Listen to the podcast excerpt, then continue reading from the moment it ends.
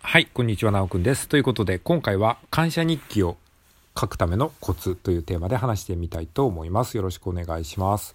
はい、えー、ということでね、あのーまあ、気持ちとかメンタルをですね、ポジティブに保つためにですね、あのー今日あった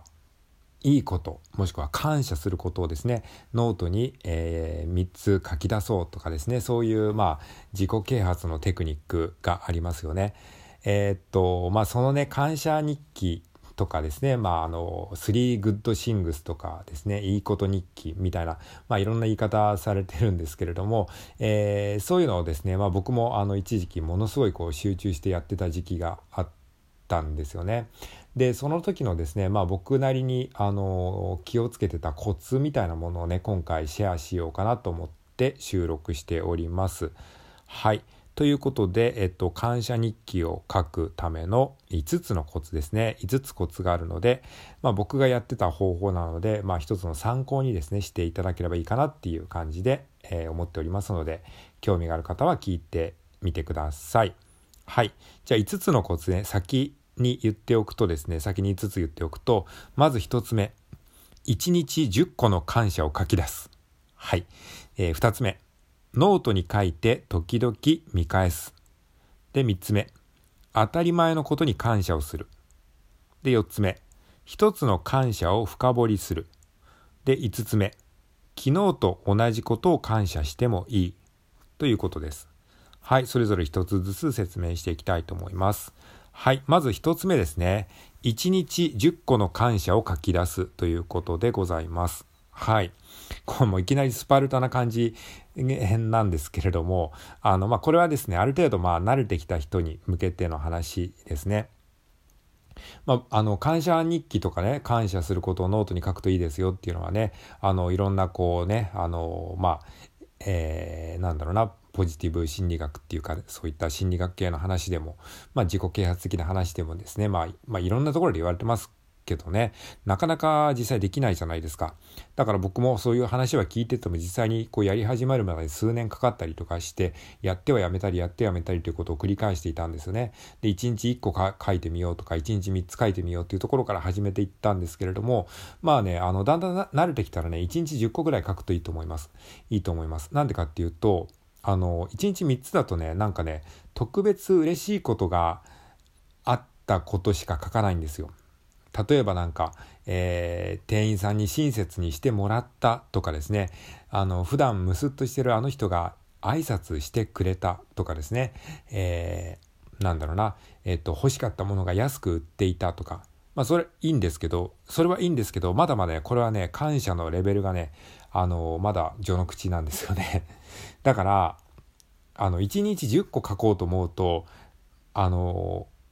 もう本当に必死にならないとね感謝が探せ探せなくなるんですよね。そんなちょっとしたラッキーなことなんだけではね1日10個埋まらないんですよ。なのであの1日10個書かなきゃっていうふうに思うことによってこんなことに感謝しなくてもいいじゃんっていうことまで書き出さざるを得なくなるっていう効果があるんですね。まあ、これはですね夢を100個書き出そうっていうのと同じような効果なんですけれどもあの夢をですね1個だけ書き出すとかっていうふうになると例えばハワイに住むとかですね、まあ、ハワイハワハワイに住むハワイに旅行に行くとかあの年収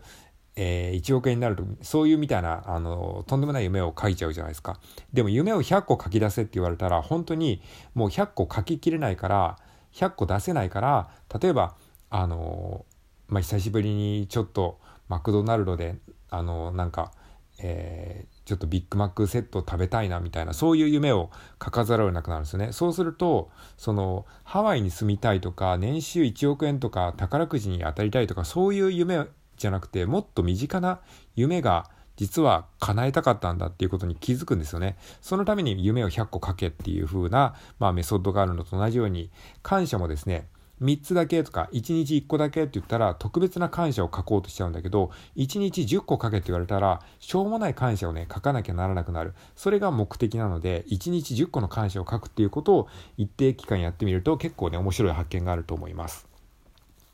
はい。で、一つ目が一日一個の感謝を書き出すということでした。で、二つ目がですね、えー、ノートに書いて時々見返すということですね。はい。まあ、感謝することね、まあ、思うだけでもいいんですけれども、やっぱりね、ノートに書くのが僕はね、あの、かなり効果が高いんじゃないかなと思います。まあ、ラジオトークにね、あの、感謝することを収録するとかでもいいんですけれども、まあ、あの、個人的には手書きでね、ノートにこう、なんか、あの、ペンでね、書くっていうのが結構ね、こう、えー、感謝をよりこう噛み締めることができるので、まあ、めんどくさいですけど手書きでノートに書くっていうのが結構ねあのいいかなって思います。まあ僕は最近やってないんですけど、一時期はね、結構ね、毎日やってましたね。本当に1日10個感謝することをノートに書くって結構めんどいですけど、でもその分やっぱりね、感謝をね、本当に、あの、すごくね、こう、スルメを噛み締めるようにね、あの、噛み締めることができるので、ノートに書くのはおすすめですね。で、時々見返すと、ああ、こんなことに感謝できてたんだなっていうふうに、しみじみとね、その感謝をね、またリピート再生できるので、あの、ノートに書いてね、一つのこう、なんか日記でも、なんかまあ手帳でもいいですけど、ええー、書いておくと結構いいかなと思います。はい。で、2つ目がノートに書いて時々見返すということ。で、3つ目、当たり前に感謝をするということです。これはさっきの1つ目のこととリンクするんですけれども、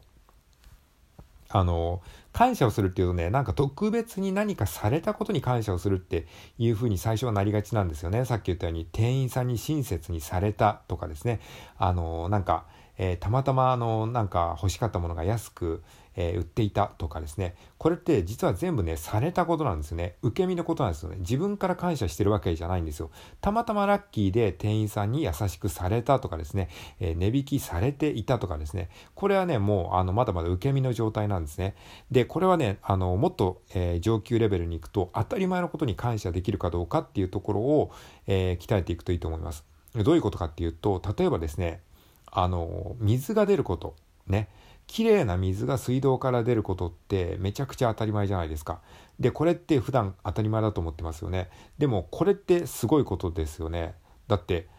ね、日本にいるからね、他の国だったら綺麗な水まずね、出てこない国だってあるわけじゃないですか。で、そもそも水が飲み水に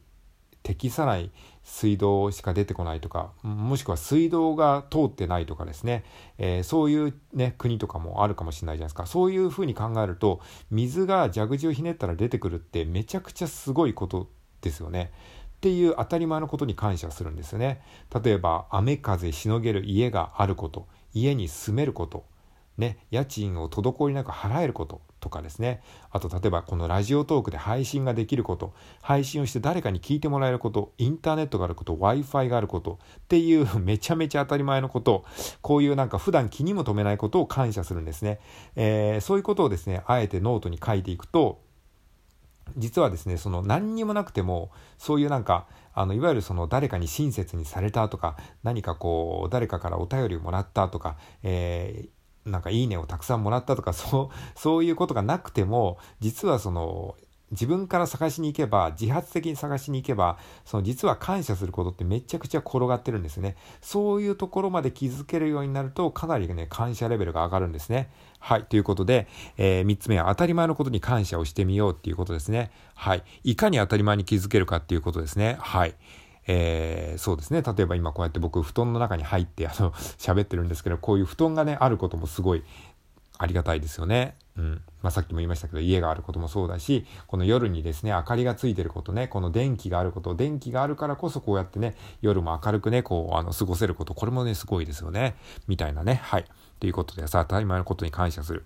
で、4つ目、一つの感謝を深掘りするということですね。はい。で、まあ、当たり前のことに感謝をするっていうこともそうなんですけども、その中でさらに一つの感謝を深掘りするっていうのも結構ね、面白いのでやってみるといいと思います。一つの感謝を深掘りする、どういうことかっていうと、例えばこの僕が今ラジオトークを収録してるじゃないですか。で、ラジオトークを収録してるというこの事実をですね、さらにいろんなこう深掘りをしていくんですね。えー、ラジオトークを収録するためにはスマホがありますよね。このスマホがまずあることがすごいですよね。スマホをですね、こう、いろんなね、エンジニアの方とか、その、えー、すごい人たちが発明してくれたことであるとか、あとスマホを作ってくれるね、メーカーさんがいることとかですね、スマホを販売してくれる人がいること。で、このスマホに至るまでに、いろんなね、こう、ガラケーとかですね、それまでのなんか、スマホを作ろうとして失敗した失敗作のなんか携帯みたいなものもあるでしょうし、そういういろんなこう、失敗をした、えー、人たちの、えー、苦労だったり努力だったりとか、あとね、このラジオトークできてるっていうことに関して、インターネットの技術がね、発達した、そのインターネットの技術をですね、発明した人であるとか、あと Wi-Fi が繋がってるということは、その電話会社がいろんな努力をしてですね、今こうやって Wi-Fi をつなげてくれてる、まあそういうね、いろんな過去の人たちが、あのね、モデムとか売ったりとかそういう時から頑張ってきてくれたから今こうやってね、あのスマホができてるわけで。で、ラジオトークができてるということは、ラジオトークのアプリを作ってくれたラジオトークの運営の方がいるとか、まあこの今ね、こう運営してくれてる方がいるとか、そういうことも感謝することですよね。で、何よりこのラジオトークをね、あのみんなが使ってくれてるからからこそラジオトークっていうものが今もこうアプリとして成立してるそれは、あの、まあ、トーカーさんであったりとか、今これを聞いてくれてるリスナーさんのおかげでもあるということで、本当にね、一つのこの今僕がラジオトークを発信できているという事実からも、いろんなね、こう感謝ができるじゃないですか。で、それをどんどんどんどん広げていったり、深掘りしていったりすることによって、もう一つの事象からいろんな感謝がね、生まれてくるっていうね、ことですね。はい。ということで、一つの感謝を深掘りするとですね、もうこれだけでも10個ぐらい感謝すること出てきましたよね。はい。ということですね。